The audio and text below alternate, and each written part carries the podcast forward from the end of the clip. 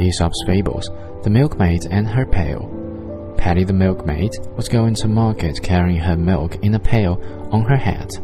As she went along, she began calculating what she would do with the money she would get for the milk. I'll buy some fowls from Farmer Brown, said he, and they will lay eggs each morning, which I will sell to the parson's wife.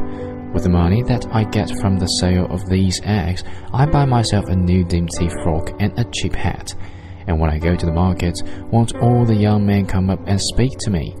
Polly Shaw will be that jealous, but I don't care. I shall just look at her and toss my head like this. As she spoke, she tossed her head back. The pail fell off it, and all the milk was spilt.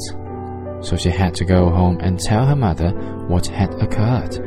Ah, my child, said the mother, do not count your chickens before they are hatched.